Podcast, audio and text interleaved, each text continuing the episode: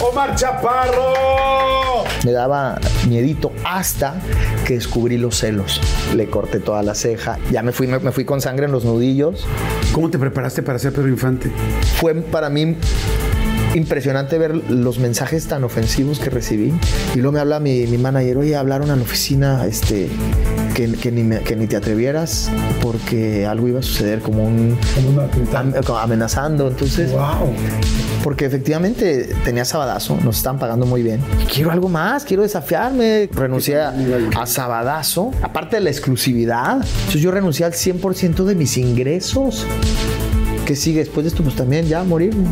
Y, y- y me acuerdo que sí pensé ahí, dije, volteé a ver un cortinero y dije, ¿qué pasa si me ahorco? ¿En serio? Sí.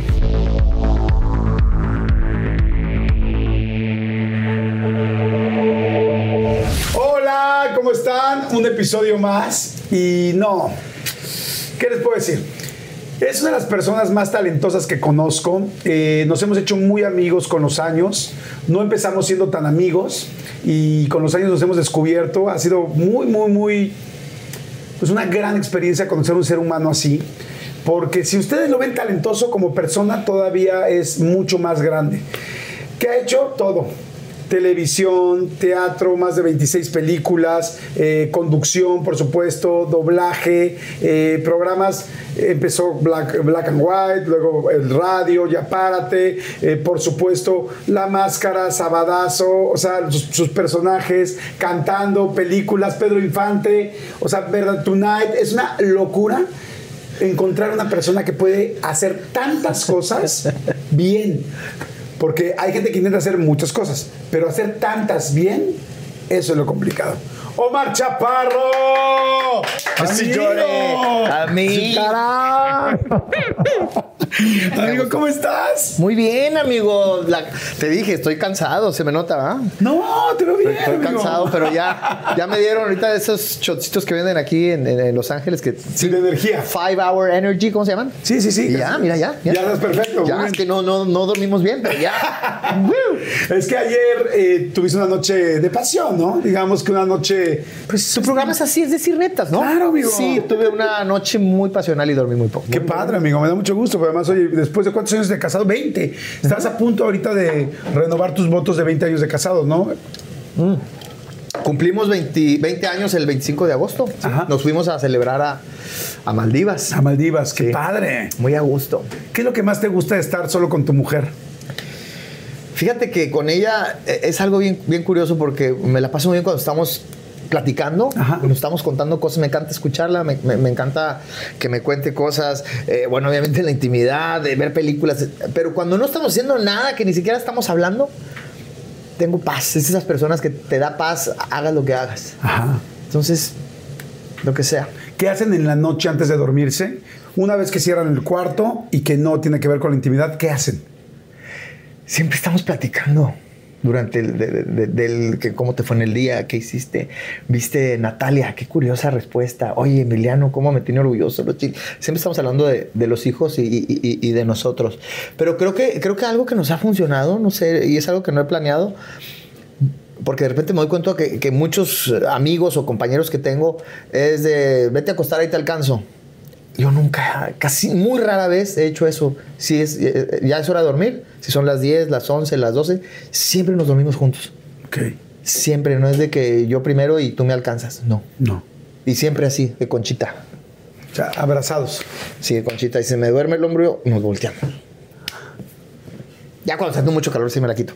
Pero casi siempre hacemos conchita. Sí. Amigo, ¿cuánto tiempo tienes de carrera que empezaste?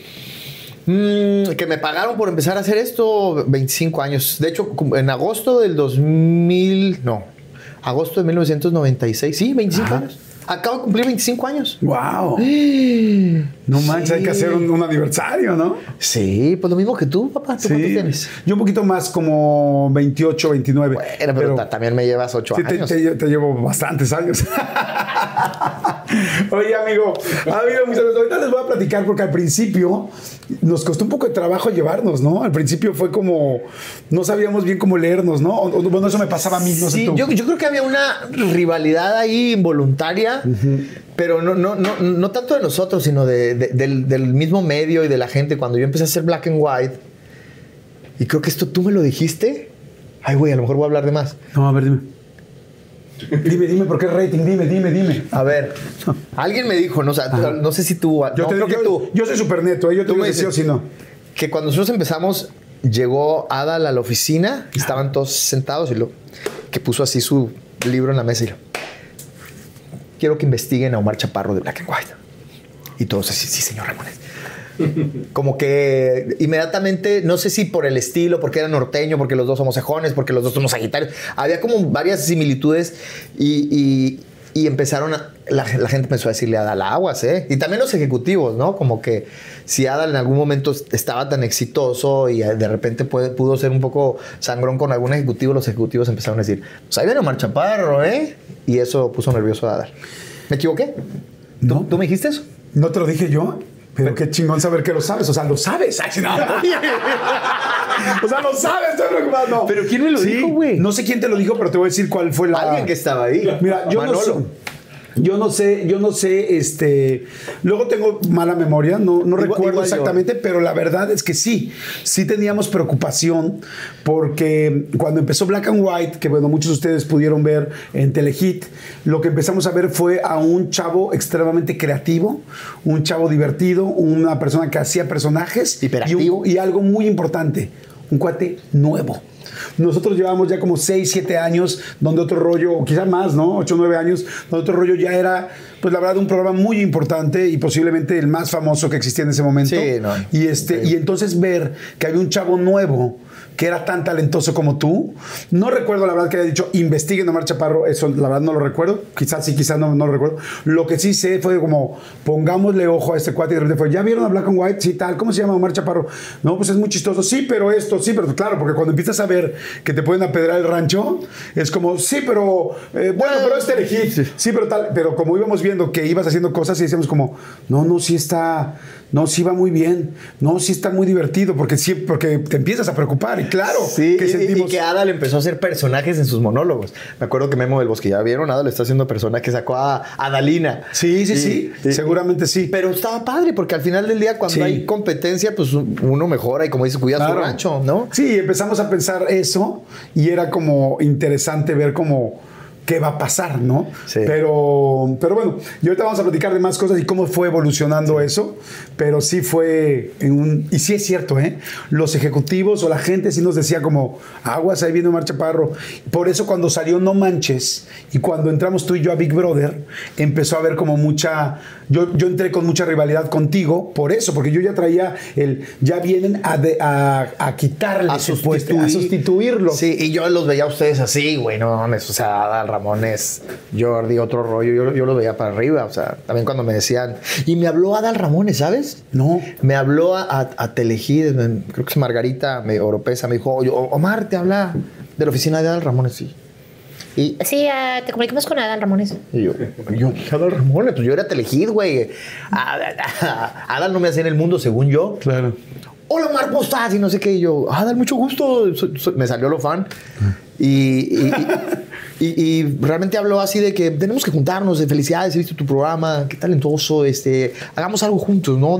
Hay gente que está diciendo que somos rivales, pero, pero yo creo que déjalos que hablen, amigo. Yo- como que Adal habló para ta- tantear el, el terreno, pero se me hizo muy inteligente su, su Sí. llamada y me cayó muy bien. Oye, amigo, a ver, bueno, evidentemente todo el mundo sabemos que eres de Chihuahua, eres el orgullo, eres uno de los orgullos de Chihuahua, acaba de estar por allá en Parral, acaba de estar en, Ah, en Chihuahua, bonito. Chihuahua, y todo el mundo decía, no, es Comar Chaparro, tal, ¿Ah, sí? tal, sí. Y les dije, sí, yo lo quiero mucho y nos hemos hecho muy amigos en los últimos años. Y este, y eres, eres de Chihuahua. Ahora, ¿tu papá qué se dedicaba? O se dedica, no sé si todavía se dedica a lo mismo. No, mi papá estudió ingeniero zootecnista, entonces trabajaba en, en Ban Rural. Ajá. Eh, iba a visitar ejidos y analizaba este, eh, para, para da- daba créditos a, a- a ranchos o a, a personas que se iban a, dedicar a, la onda de, de- de- de- de las vacas y todo eso. Entonces mi papá sí era medio campirano, sí era medio, medio ranchero. ¿Es de, es de sombrero tu jefe? Sombrero y, y- y- y botas. Pero muy guapo, güey. Mi papá era muy guapo, cabrón. Sí. Mi papá era ¿Ya, ya no está tan guapo? pues tiene 74 años y aún así, ¿eh? lo que no sabes que no se le quita, lo coqueto, cabrón. Ah, sí. Oh, mi papá, o sea, le presentas así una. así la amiga de, de mi hija. Ah, una vuelta, vuelta. Sí. sí. A la amiga de tu hija, no. No, hizo en Tonight, tuve quién? Tuve a Laura Flores de, de invitada. Y mi papá es muy fan de Laura Flores. Ajá. Y le, y le dije, oye, hagamos un Zoom con mi papá. Güey, papá, este, ¿me ayuda a hacer una llamada con Laura Flores? Claro, Junior, claro. Y Ah, porque hombre, güey, ¿verdad? hasta- o sea, pensaba que se puso un chorro de perfume. Dice mi mamá que se puso perfume, güey.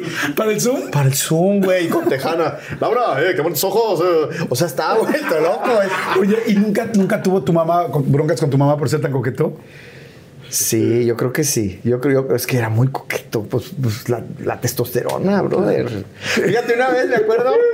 Mi, mi mamá también una vez le, le regalaron una troca a mi papá, una troca roja de, de Ban Rural, una Dodge de estas, este. Lobo, la- la Lobo No, de la aquellas. Dodge, era una Dodge roja que daban en Ban Ah. Rural, pero en 1980, güey, no sé. Y, y le habían dicho a mi mamá que mi papá andaba ahí de, de volado De con una secretaria. Entonces, dice mi mamá que andaba en, en la- en las calles de, de Chihuahua, no sé qué dónde. Güey, que ve la troca roja con un pinche sombrerudo y una vieja, güey, güera. Dice, no, dice. Eh, se fue tras de ellos así, casi chocando, y que se le emparejó así, cabrón. Y cuando se emparejó así para bajarse, se dio cuenta que ella traía la troca roja. ¿Cómo que ella? Mi mamá andaba en la troca roja. Casi se baja. ¡Ay, la troca roja la traigo yo, pendeja! Saludos, mamá. Sí. Ay, un saludo. ¿Cómo se llama tu mami? Chayo, doña Chayo, Chayo. doña Chayo, le mando muchos besos. Aquí estoy con Junior. Por eso siempre decías lo de Junior. Porque así te decía tu No, mamá. da- Chayo, Chayo, güey, es bien cagada, güey. Nunca le he oído. Me mandan los WhatsApp. He, he publicado en, en Instagram mensajes de audio de mi mamá cuando me da sus consejos. Por, me prohibió juntarme con Cristian Castro. Entonces, este, Bueno, las cosas de la vida, las ¿no? cosas Que- de la vida. Que llegan a pero, pasar. Pero, pero ahí va. ¿Cómo era la vida cuando eras chavo? O sea, cuando estabas chavito, tu infancia. fui un niño muy raro y yo creo que yo también era, era consciente. Todos mis amiguitos jugaban fútbol y, y a mí no me llamaba tanto la atención. Yo, yo quería siempre estar jugando con los monitos. Yo tenía una pinche obsesión con los monitos, ¿no? Y tenía el, el He-Man. Me acuerdo que una vez mi, mi mamá de Navidad me regaló el He-Man. ¿Te acuerdas? Sí, claro, claro. Y luego mi abuelita me regaló el mismo He-Man y dije, chinga, ¿qué hago? Entonces aún no lo hice malo. Me acuerdo que calenté un clavo en la, es- en la estufa y le, le agujeré el ojo. Y luego con el con que se pintan las uñas, con esmalte rojo, le puse así la sangre y lo, lo, lo quemé y todo. Entonces ya era el, era el malo. Y, y me la pasé haciendo películas con los. y voces. Yo creo que de ahí viene. Por el poder de Grace. No me lo hagas. Soy el guerrero dragón. Ah, no, ese es otro personaje. ¿Fuiste campeón nacional de karate? Fui, fui campeón estatal, eh, fui campeón nacional de kata y fui campeón estatal en cintas negras, eh, sí. Y estuve en la selección de, de karate en Milán, 1997. Guau, Me qué tocó estar en la selección. Me acuerdo, me acuerdo que iba- me sacaron en la primera pelea, pero estuve en la selección. Sí, pues una chingada. ¿Por qué te sacaron? Pues peleé con un venezolano y traían muy buen nivel. Ah, te me- sacaron de nivel, ajá. Sí, sí, sí. No, me sacaron la sangre, me, me fracturaron la nariz como cinco veces, este diente postizo, esta cicatriz que tengo por acá. O sea, antes, antes en los torneos de karate no usábamos guantes. Era, era como de, de- de por puntos, pero eran sin guantes. Si te se ensañabas y noqueabas al otro güey, te descalificaban. Pero sí podías, podías tocarlo y era punto. Pero sí, en una de esas te, te cortaban mucho la cara. ¿Y te gusta mucho la adrenalina? ¿Eras muy, tes- muy testosterónico de así de, de darte en la torre o era más por el deporte? Yo creo, que- yo creo más por el deporte, ¿eh? O sea, sí me gustan los madrazos, pero, pero no, soy, no soy sádico. ¿Te peleaste de- en, en tu adolescencia, tal eras de pelearte así con alguien? ¿O más Fíjate- bien era por deporte? Fíjate, te voy, a ser, te voy a ser bien sincero, yo me consideraba muy bueno para, para el, el. Era muy, era muy ágil. Si ahorita todavía estoy ágil, era muy ágil, hacer un mortal, da unas... Te juro que yo podía tocar el techo de una patada, brincando. Este. Ajá. Entonces era, era muy, muy bueno me sentía muy confiado para los marazos, pero al mismo tiempo me daba miedito hasta que descubrí los celos. Cuando me puse celoso, me cegué. Me acuerdo que me expulsaron de la, de la universidad porque madría un cabrón Por una novia. por mi esposa. No, ¿qué pasó? ¿Qué pasó? A ver, cuenta. Estábamos en conta y ella andaba con. Ella había andado con un güey, no voy a decir nombres, pero, pero era un güey ahí popular que jugaba, jugaba fútbol americano, evidentemente era más alto que yo. Pero, pero el caso es que ese güey estaba, había cortado, habían do- dos semanas y el güey la seguía molestando y, y- y- y yo me acuerdo que llegué y le dije, vámonos para afuera. Dije, quiero partirte la madre. Yo todo este, poético, ¿no? Vamos afuera, como un duelo, ¿no? Y él dijo, no mames, güey. Dije, vamos, vamos para afuera porque quiero... Pero nada más para recordar, ¿era tu novia en ese momento o no? ¿O nada más te gustaba? No, ya éramos novios. Ok, ¿y él la chingaba de ligársela? Sí, o sea, que... Uy, eso no nos gusta. Entonces sí le dije, oye, no, le dije, quiero que dejes en paz a, a Lucy. Me dijo, pues vete acostumbrando. ¡No mames! Y me acuerdo... Vete acostumbrando. Te digo que yo, yo era muy Ya lo bueno. quiero madrear yo al Sí. cabrón. no, pues te calentaste, ¿no? Claro. Pero, pero yo en ese momento estaba, estaba entrenando para irme a Milán. O sea, yo traía un nivel muy cabrón. O sea, y se me hacía gacho madrugarlo, aunque estuviera más grandote. Entonces, lo que yo hice educadamente, de- decirle, Vamos afuera. Vamos para afuera.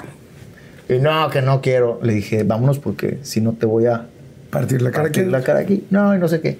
Y se me hacía gacho madrearlo. Entonces dije, pégame para poder pegarte. Fíjate. ¿eh? ¡Ah, qué decente! Y me acuerdo, como yo siempre estaba haciendo bromas y mi- imitaba a Michael Jackson y la chingada, se empezó a juntar una rueda, pero a tomar haciendo su show otra vez. Porque aparte lo conocía más o menos. Y yo, pégame para que se te aparezca el diablo. Y nada, y no me pegaba. Entonces me cabrón y le di una cachetada. Y entonces ya fue cuando vi que, se- Que te dejó venir. Sí, ya le puse así la cara y me pegó. Y como Bruce Lee, güey, probé la sangre. Y madre, cabrón. Y, y traía yo, pues andaba en la moto, botas de casquillo. Y lo primero que le fue una maguachigueri, este. ¿Una mamachigüeri? Una mamá. Mam- No, mamachigüeris. Maguachigueri. Entonces sí, le corté toda la ceja. Y adentro, junto a la dirección, en el pórtico de la universidad. Y pues sí, obviamente. Ya me fui, me, fui con sangre en los nudillos. Y me fui a mi clase. Me acuerdo que. Ya llegó un profesor, Omar Chaparro. Y. Y el director, Polillita, le decían un flaquito que hablaba así. Llegué y me dijo: ¡Ya ni la chinga! Se lo llevaron al hospital. ¡Ya ni, la chinga! Pues es muy bromista. Todo el mundo pensaba que estaba jugando. Se convirtió en Van Damme. Estaban todos emocionados. Y, y a ese güey lo expulsaron seis meses y a mí un año de la universidad. ¿Cómo crees? Sí, sí, sí, me acuerdo que la mamá hasta, hasta habló a la escuela de karate. Su alumno golpeó a mi hijo. Ay, como Miyagi, como. Miyagi en Karate Kid. ¿no? Sí, güey. Era, era Karate Kid. Oye, la película de Karate Kid. hablando la mamá con mi maestro de karate para que me suspendiera. Diez puntadas le dieron a mi hijo. Ándele, cabrón. Es una arma, es una arma. Sí. Oye, la pregunta es, dejó de molestar a tu mujer, ¿no? No solo él, todo mundo. Muy bien, amigo. Amigo, muy hay que bien. poner límites a la chingada. Muy bien, amigo. Sí, pero, pero, pero no me gusta pelearme, la verdad. Me pero- gustan los madrazos, pero siempre, siempre he tenido muchas oportunidades y siempre los evito. Ok, perfecto. Entonces, arráncate este rollo. Eh, ¿Te gustaba hacer las películas? ¿Tenías el asunto del ejercicio, el deporte, este, el karate? Sé que también jugaste un poco de fútbol. Oye, y luego viene, ¿siempre fuiste, siempre tuviste esa vis cómica, por lo que estoy escuchando de Polilla, de Polillita, de tu Sí, director? sí. ¿Siempre fuiste divertido, relajiento, todo este rollo? Sí, desde la primaria, güey. Desde, desde tercero de primaria que hice una obra de, de teatro. Ser padre y madre, qué padre. Eh, escribía mis, mis obritas de teatro y las, las hacía en las planillas, cabrón. Me acuerdo en la universidad también ahí. Como era el de, los más relajentos, me dijeron, queremos ganar, Omar, haz algo. Y me acuerdo que fui con Moy, el que era el dueño del pasaje colonial, donde yo imitaba a Michael Jackson. Y le pedí su, su limusina, le pedí sus dos suburbans y sus guaruras. Y me caractericé como Michael Jackson. Me puse una cinta adhesiva aquí, la peluca, un chisaquito de estos de, de ballet parking. Y, y- y- y tengo muy presente que Michael Jackson era en 1991, 92, cuando Michael Jackson iba a venir a la Ciudad de México. Entonces llegamos a la universidad así y los guaruras corriendo al lado de la limusina y yo por el quemacocos. I love you. Yo creí que era, yo me creí que era Michael Jackson, güey. Y te lo juro que me acuerdo que iba una viejita con su niño Y yo, I love you. y la viejita así que, Michael Jackson, Michael. Michael Jackson. Te juro que creyeron que era Michael Jackson en Chihuahua, güey. Y ya llegamos a la universidad y ya estaban las bocinas, escenario. Y yo y hice mi show de Michael Jackson y obviamente ganó la planilla. Wow. Pero digo, la gente sí sabía que no eras Michael Jackson, ¿no? Nomás la viejita es la Eh, única. Pero diga que la única que sí creyó. Sí, sí ganaron. Nomás los únicos que creyeron fue la viejita y yo. Ok. Yo sí creía que era Michael Jackson. Trabajaste eh, en una moto con las pizzas porque algún día me lo platicaste en Big Sí, Brother. sí, sí. O sea, repartías pizzas. Repartía pizzas en- después de llegar de... Yo viví, yo viví un año en Boise, Idaho, de los 17 a los 18 años. Ajá. Estudié high school, el último año de, de high school, que fue una experiencia... Pues uf, sufrí mucho, extrañé mucho a mi familia, ¿Ah, no, sí? me la pasé tan, tan bien. Eh, Pero... Te mandaron para allá tu familia. Sí, sí, sí. No me aguantaba. ¿Y te querías regresar o no? Sí, güey, extrañaba mucho, mucho. Me, me- me- me llegué a enfermar, de hecho. Un día no me podía mover del lado izquierdo. tenía toda la espalda llena de, de ronchas. Y descubrí que, que era por tristeza, cabrón. Porque ese día yo cumplía años y vivía con un ex militar y con un hijo adoptivo de él. El ex militar tenía diabetes, tenía un perro con tres patas, igual de gordo que él. Y, y- y siempre me ponía a mí a cortar el jardín y a hacer comida. Sabes que muchos gringos hacen eso. Ah, quiero un estudiante de intercam- intercambio para pagar menos impuestos. Pero yo sin, sin darme cuenta, de repente ya estaba como de su, a su servicio, ¿sabes? Limpiaba la casa, barría y aparte. Y entonces el día de mi cumpleaños se fueron ellos a- de vacaciones y me dejaron solo. Y me deprimí mucho. Llegó, un vecino que me, me vio que no podía como caminar bien, tenía toda la espalda llena de ronchas. Me llevaron al hospital y el doctor dijo que era un, como un ataque de tristeza. ¡Wow! ¡Qué fuerte! Qué loco, ¿no? Eso, ¿Y tus papás no reaccionaron en ese momento así como de, oye, pobre Omar? No, yo no les decía. No, Ok. no les decía. Pero de, regresando a Estados Unidos empecé a trabajar de, de repartidor de pizzas. Ok. ¿Y era, este, te divertías? ¿Tú- ¿De ahí te empezó el amor de las motos? ¿Por las pizzas? La- las motos a mí siempre me encantaron desde que yo vi a, Pedro Infante en, A toda en A Toda máquina. máquina. O sea, que, que vi a Pedro Infante acostado en la moto y fumando. Yo tenía siete años, dije, yo quiero hacer lo que ese señor. Oye, que después estuvo padrísimo porque pudiste hacer, o sea, hiciste la película. Y eso está cañón. O sea, que admirar a Pedro Infante y que luego seas tú el que va a representar a Pedro Infante y además tuviste unas muy buenas críticas. Al principio como que la gente preguntó, ¿por qué Omar Chaparro? Y, y luego la gente, pues la verdad, le callaste la boca a muchísima gente. Fíjate que Como caído del cielo se llama, Como ¿verdad? caído del cielo. Muchas gracias, muchas gracias. Yo no lo podía creer porque, pues evidentemente es mi máximo ídolo, Pedro Infante, pero ahí es donde te das cuenta que uno atrae las cosas, ¿no? En lo que, te- en lo que te enfocas de alguna manera se expande y, y no era... No era normal que yo admirara tanto, tanto a Pedro Infante que me la pasara cantando sus canciones y que cuando yo me, fui, me mudé de Chihuahua a, a la Ciudad de México, renté dos cuartitos en la Nápoles, lo primero que le pregunté a la señora que me rentó el departamento era si podía poner un cuadro de Pedro Infante en su sala. ¿En serio? Sí. Qué buena onda. Entonces, imagínate, entonces cuando llegó ese proyecto dije, pues lo, estuve deseando tanto, ¿no? Claro. Y fue algo increíble y ¿Cómo te preparaste para ser Pedro Infante? Amigo, yo estaba tan tan obsesionado por hacerlo bien porque era tanta la presión. Cuando, cuando empezamos a filmar, unas semanas antes de filmar, Netflix dio la nota. Y entonces fue para mí impresionante ver los mensajes tan ofensivos que recibí. Eh, mensajes como, ojalá y lo más real de esa película sea el accidente aéreo y te mueras, hijo de tu puta madre. Entonces, imagínate, yo estaba leyendo el guion y preparándome, ensayando las canciones. Y, y, y aunque no quisiera, pues ve, veía lo las ves, redes. Y, y luego me habla mi, mi manager, oye, hablaron a la oficina este, que, que, ni me- que ni te atrevieras porque algo iba a suceder, como un. Así con voz de sinaloense, ¿sabes? Como un atentado. Am- amenazando. Entonces. wow. Entonces yo me acuerdo que no, no dormía, era un, era un miedo y una ansiedad.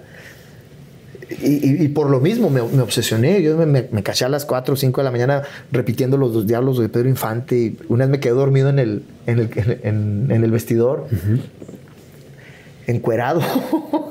Fíjate, es que eh, yo creo que me, me he preparado para cada película de forma diferente, dependiendo del personaje. Pero eh, como me quedé un mes solo en mi casa para preparar ese personaje, llegó un punto donde empecé a, a mandarme mensajes de audio en mi celular de Pedro Infante para Omar, explicándome cómo era o cómo había sido estos más de 60 años de estar Pedro Infante en el más allá, en el cielo.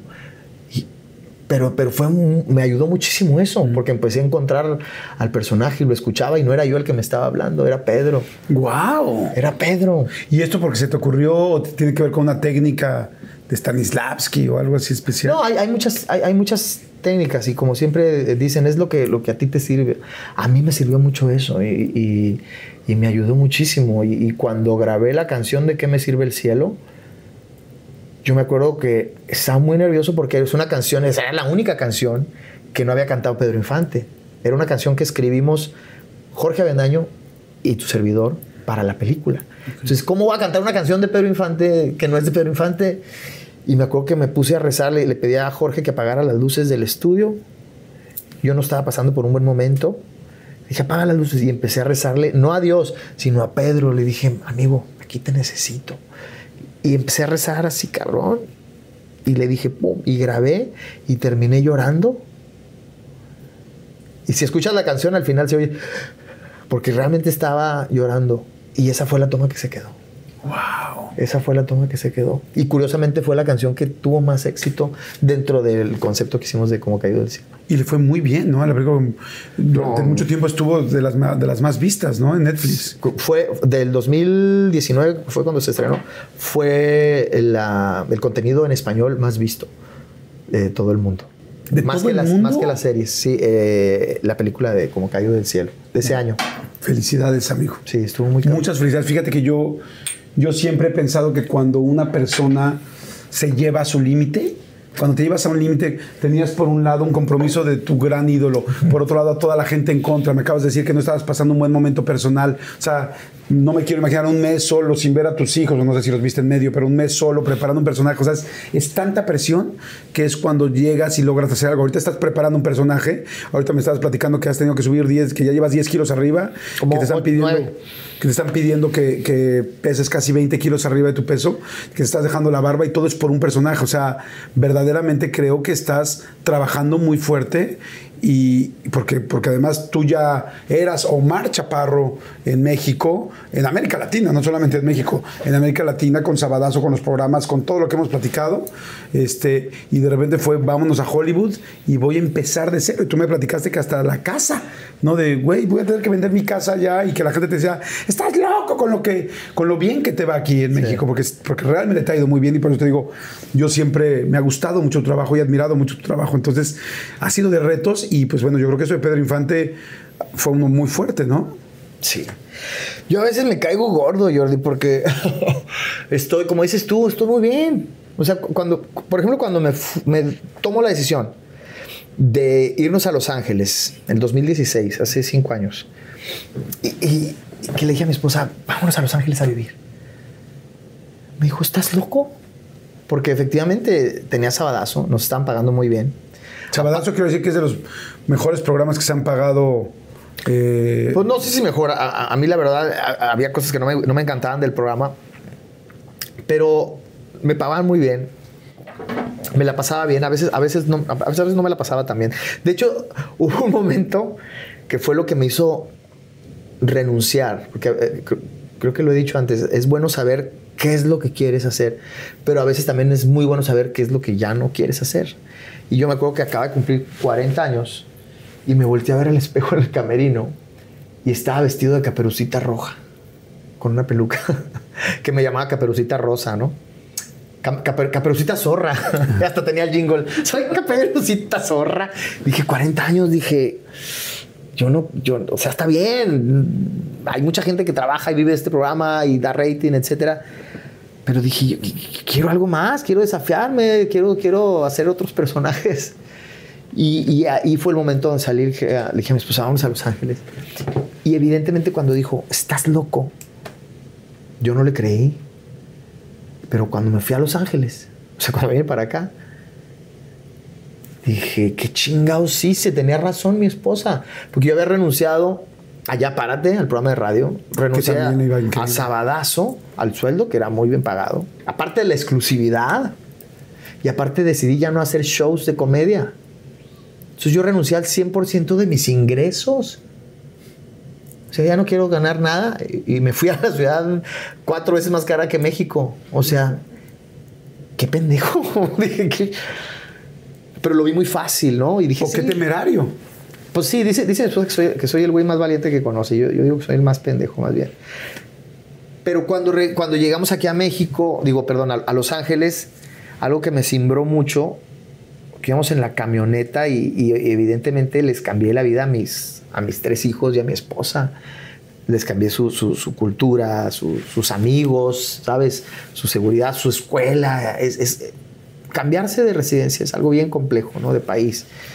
Entonces me acuerdo que mi hijo venía llorando, histérico, y, y me gritó a la cara, me dijo, Ciel, venimos a cumplir tus sueños, no los nuestros. Tú no sabes lo que es perder un amigo. Y entonces me acuerdo que me, me frené así en seco y les dije, pues es lo que hay. Ustedes dependen de mí y tienen que apoyarme. Pero sí, sí me, me dolió y aparte pues, tenía razón. Y, y- y yo veía que, que no estaban saliendo las cosas y que iba un casting y no me quedaba. Y- y veía a mi esposa que también estaba deprimida. Entonces fueron, fueron, fueron esos dos años fueron muy, muy, muy complejos. Y los otros tres han sido peores. no te creas. No, yo, pero sí. caray, ¿dónde están los siguientes? Con, con todo lo que sí has hecho. No, no, no, pero sí fue, fue, complejo ese, ese cambio ¿Alguien te dio un buen consejo? ¿Hablaste con alguien, con algún amigo? Digas, amigo, ¿qué hice? O sea, ¿quién te ayudó a quedarte? Además de, me imagino, de ti, pero ¿hubo alguien externo? Mm, Eugenio Derbez fue el que me fue, fue el que me dijo él me dijo hay un mundo después de Televisa pero eso me lo dijo antes de que yo me fuera. Yo creo que por ese comentario que me hizo Eugenio me vine a Los Ángeles. Y cuando la estaba pasando mal dije pinche Eugenio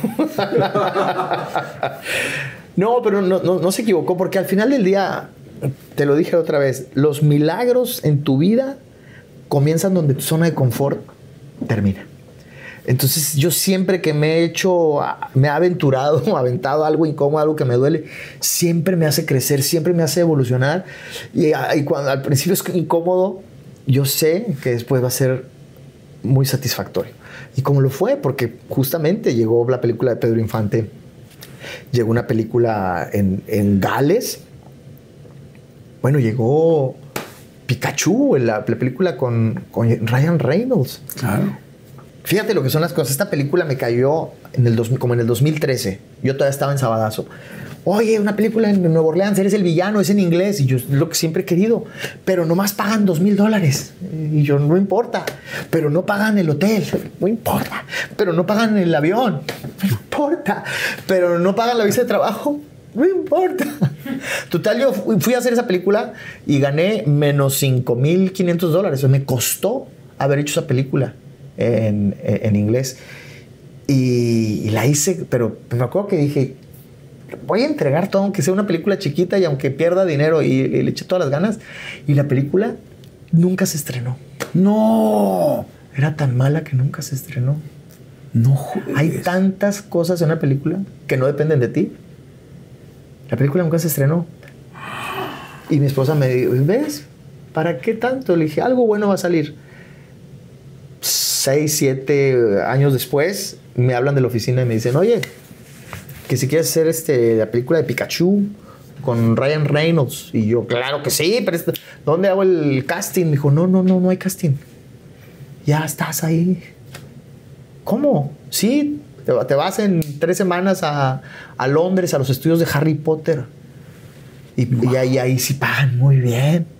Y te reciben una limusina. Y el camper era más grande que el depa donde yo vivía en México. estaba, estaba filmando La Mujer Maravilla enseguida, así, galgado.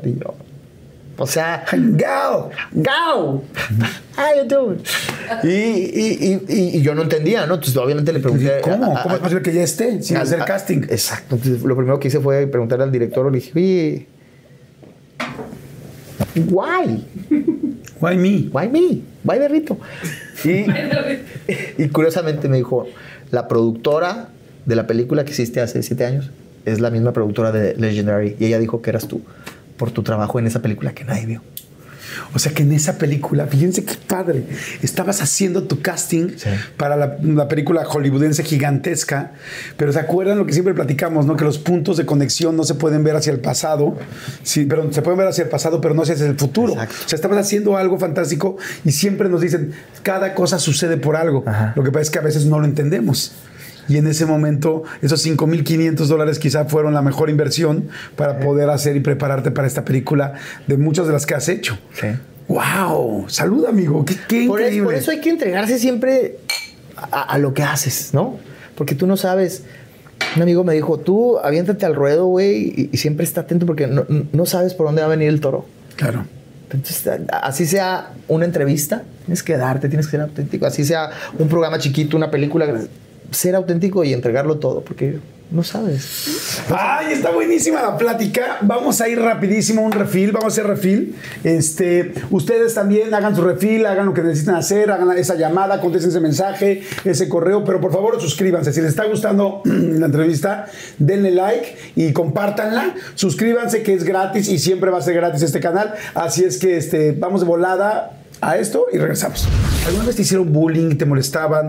Eh, porque como que siempre se piensa que el que es divertido y relajiento nunca le hacen bullying, pero te hicieron bullying por algo o por alguna cosa que no tuvieras. Porque ya ves que luego en las escuelas son medio duros. Güey, pues con esta estatura, porque era más chaparrito en la primaria, obviamente, imagínate, y, y apellidándome chaparro, pues sí me comían vivo, pero creo que lo utilicé en mi sentido del humor eh, para como mecanismo de defensa. Entonces, cuando el que me decía chaparro, yo de volada lo analizaba, ¿y tú qué, pinche nariz de alcanzaquesos? ¡Eh! Y entonces ya como que la pensaban, si sabían que si me decían chaparro, yo se las iba a devolver. Entonces, como que me, me empezaron a, a respetar y como que fui lidercito y era el chaparro que, que hacía juegos, dinámicas. Entonces, ya como que ya no. ¿Por esa época conociste a tu esposa Lucy? No, eso es en, en secundaria. Lucy la conocí en la universidad. ¿Y cómo fue cómo la conociste? A Lucy la conocí, yo, yo estaba en primero, de- primer semestre de, de la Facultad de Contaduría y Administración, estaba estudiando Administración. Yo la vi, te lo juro que a- algo pasó, güey. A mí, a mí dije, ah, ¿quién es esta niña? Porque se me hizo hermosa. Esta mujer para mí, güey, Pues como dicen en las películas, que el amor a primera vista que ves mariposita. Así me pasó. Cuando menos pensé, yo ya estaba parado enfrente de ella. Algo me había impulsado, ni siquiera recuerdo haber caminado. Recuerdo que me puse junto a ella y te juro que no sabía qué chingados le iba a decir, pero sabía que tenía que externarle algo. Y lo primero que le dije, "Eh, 28 de noviembre, ¿verdad? Sagitario. Te lo juro por mis hijos. Y eh, sí, ese ya nací. ¿Quién te dijo? Le dije, "Ah, ¿ese ya naciste? Me dijo, sí, ah, ok. Entonces vas a ser mi esposa. Y me di la vuelta y me fui corriendo como loco. Y mira. ¿Y cómo supiste? Ah, te- tengo esa cualidad, de repente adivino cosas. ¿En serio? Sí. Qué chistoso. Y ahí todo el mundo te pregunta, a ver, adivíname tal, tal. Sí, y siempre que dicen es no adivino, pues es cuando sale espontáneo. O sea, salió en ese momento tal, le dijiste y fue real. Sí. ¿Y cuánto tiempo después empezaron a salir? Como a los dos meses, como a los dos meses empezamos a salir. Tú eres muy cariñoso. Eh, siempre has sido así, siempre has sido un cuate eh, cariñoso, lindo, como. No quiero decir cursi en mal sentido, sino. No, sí soy cursi. Sí, soy, soy muy cursi. Pero porque me he hecho a, la idea de decir, yo no quiero estar, no, 40 años de casado y en camas separadas o vivir con alguien con el que no te llevas, que te aburre, que te cansa y estar ahí por, por los hijos. Yo, yo, yo respeto a la gente que decide tener este tipo de relación. Yo no, yo sí me esmero realmente por, por, por tener una relación padre y, y- y bailar cuando están ahí los hijos y cuando no también, llevar al cine, la moto. Trato de romper la... Ay, soy muy, trato de ser muy creativo para mantener siempre la llama viva. Y hasta ahorita me ha funcionado, ¿no? Ya cuando tenga 30 años no sé, pero, pero siempre voy a poner todo lo que está de mi parte para mantenerla enamorada, entretenida y, y también mantenerme yo. ¿Y ella? ¿Ella hace lo mismo? Sí, somos muy diferentes, pero ella también es consciente. O sea, yo todos los días le pregunto que si quiere ser mi novia. Si no estoy con ella, le mando mensaje. ¿Quieres ser mi novia? Y ella, sí, me contesta. Le, le echamos pues muchas ganas porque es, es el negocio más, más importante, ¿no? La, la familia y qué estás haciendo para, para Claro. mantenerlo. No es como el rating. Si te descuidas, se te va el pinche rating. Claro. Igual, te descuidas, se te va el amor. Tienes que mantenerlo. ¿Ha habido momentos muy difíciles o no? Sí, sí, sí, sí. En 20 años, sí. ¿En algún momento han estado a punto de decir, sabes qué, yo creo que quizá no es el camino seguir juntos? Este. Sí, sí hemos tenido momentos fuertes, duros. Y, y- y- y- mira, no nomás de, de pensar en, separarnos, creo que nunca, nunca nos ha pasado por la cabeza decir, ya se acabó. Porque es, es tanta la pinche química que tenemos, el, el- el amor, la comunicación, que es, que es impensable. Pero, pero sí nos hemos, sí nos hemos lastimado, sí la he lastimado, sí la he lastimado. Y, y, y- y algo que me pone muy orgulloso es que por más difícil que sea el proceso que hemos, que hemos pasado, más complejo, más doloroso, siempre nuestro amor ha podido más que todo. Y se ha hecho más fuerte. No. Sí, ¿Te ves con ella toda la vida? sí. Sí, la verdad que sí. ¿Qué es lo que más te gusta de ella? Su alma. Su alma. ¿Y qué crees que es lo que más le gusta de ti? Mi alma. O sea, son almas gemelas. Es que por cursi que parezca, yo no creía en, en esas cosas, pero he descubierto que, que nos, incluso nos, nos, nos comunicamos sin hablar a veces. Te lo juro, así de que estoy pensando yo en, ay, este anillo, quiero cambiármelo. Y ella me grita desde allá, hay que cambiar tu anillo. ¿Sabes? O sea, no- no- es tanta la, lo- lo- pues los años yo creo y, y- y también creo que hemos estado en otras vidas juntos. Ok. Tengo esa, tengo esa certeza. Oye, y, y toda pareja, de repente ahorita nos están viendo muchas personas que tienen pareja o que no la tienen, pero la gente que la tiene, o de repente dice, ¿qué me pasó en mi relación? A veces es muy fácil renunciar, como que ahora, en estas épocas, no sé, es más fácil a todos renunciar, ¿no? Antes la gente se casaba, pues sí, de por vida y aguantaba miles de cosas. ¿Qué cosas, por ejemplo, bueno, sabemos que las personas que tienen 20 años de casados como ustedes o más años, pues han tenido que pasar muchas cosas. ¿Qué cosas, por ejemplo, no te gustan de ella? Que digas un par de cosas que digas, no, no me gusta esto y le echo ganas. ¿Y qué cosas crees que no le gusta de ti? Ella tiene, tiene la mecha más corta que yo. Ajá. Entonces de repente sí, "Ah, ah, ah, ah", y, y- y- y- habla y me regaña y le digo, no me hables así. Y, y que no le gusta a ella de mí, eh, me dice caminitos, me dice así porque sabe que he estado en cierto lugar porque dejé una puerta abierta, un calcetín por acá, un calzón por allá, soy muy desordenado Ajá. y que sí soy muy distraído, güey. Que me está platicando, entonces hice esto y esto, y mi amiga, y le dijo, ¿te acuerdas de, Natalia? Y yo estoy como mero Simpson pensando en las pinches donas, güey. y cuando de repente, ¿verdad? Y yo, sí, ¿sí qué? Sí, y no, me, no sé de qué estaba hablando. Y se encabrona. Digo, perdón. Pero, pero fíjate, nos hemos comunicado mucho porque, por ejemplo, ella me decía, Sí, porque no lo haces a propósito. Lo que es que tu cabeza, pues también por eso te dedicas a esto. tengo- cuatro tengo- cosas al mismo tiempo. Aparte tengo este pedo, ¿cómo se llama? Déficit de atención, hiperactividad. ¿Cómo se llama? ¿Cómo se llama? ¿Cómo, No, se llama? soy tan- Ah, problemas de memoria, ¿no? Sí, güey, sí. tengo, soy diagnosticado con déficit de atención y se me olvida cómo se dice déficit de atención. Con hiperactividad. Entonces mi cerebro Ajá. ¿Cómo le diste el anillo? en un zapatito de bebé. ¿En un zapatito de bebé? ¿Pero por qué querías tener un bebé? O sea, ¿hablando ya a los hijos o por qué? Ay, esto nunca lo he dicho al aire. ¿Por qué, amigo? O sea, no porque no lo has dicho, sino porque se lo dice en un zapatito de bebé. Pues porque estaba embarazada. Sí, no me digas. Y, y- y mi esposa siempre fue muy, De Andrea, me imagino. Sí, de puros dieces, mención honorífica, su papá muy, muy exigente. Entonces ella estaba muy triste. Digo, ya teníamos más de, más, casi, casi cinco años de, De novios. Entonces cuando sucede esto, ella se pone muy triste porque sentía que le había fallado a, a su papá, a la sociedad chihuahuense, ¿sabes? Entonces está- dijo, pues me te amo, pero estaba muy triste. Ay, Y me acuerdo que llegué yo, creo que le llegué cantando y, y- y con una cajita de zapatos de bebé. Y lo abrió y ahí estaba el anillo. ¿Y cuál fue la reacción? Pues yo creo que de felicidad, entre agridulce, ¿no? Porque fue de sí, pero me abrazó y soltó llorando y, y le dije, yo de todas maneras me iba a casar contigo.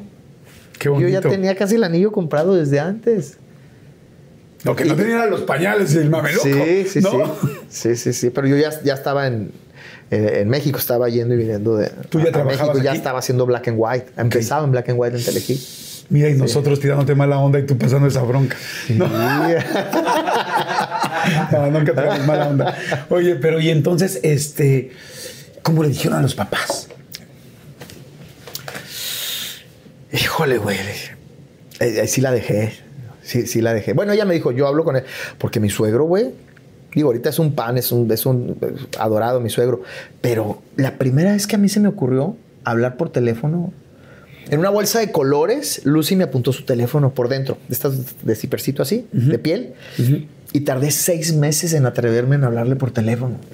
¿Cómo crees? Y cuando le hablé por teléfono, contestó el papá. Y yo, "Oh, buenas noches, señor. Disculpe, se encuentra Lucy. Así, así hablamos. Palabras del papá, ¿eh? Joyero, ojos azules. ¿Haz de cuenta Jack Nicholson? Así, ojos de loco. Saludos, señor, saludos. La mejor de las vibras. Sí, viejo, viejote ranchero, joyero. Porque hacía joyos. Ay, no es cierto. Y me dijo, mira, hijo de tu pinche madre. Que no entiendes que ya te dije que no quiero que le vuelvas a hablar, hijo de tu pinche. Y yo, no, señor. Y me colgó. ¿Y tú era la primera vez que hablabas? Sí. Yo dije, ¿dónde me voy a meter, güey? No, déjate eso. ¿Quién chingado le está hablando antes que yo? ¿Y qué habrá hecho ese güey? Había otro güey que le andaba buscando también. Sí. A lo mejor el güey que me madrí después. No sé. Pero entonces fue, dije, güey, ¿qué pedo con, Con el papá? con Entonces- próximo suegro. Entonces ve y dile a ese señor que estás embarazada. No manches. No, entonces dije, yo creo que es bueno que tú hables con tu papá. La dejé a ella. Además, si ella te decía, déjame hablarlo, pues es porque ella quería ver cómo lo manejaba. Sí. Capaz que ella dijo, si lo dice él, va a ser mucho más difícil. Y yo creo que sí.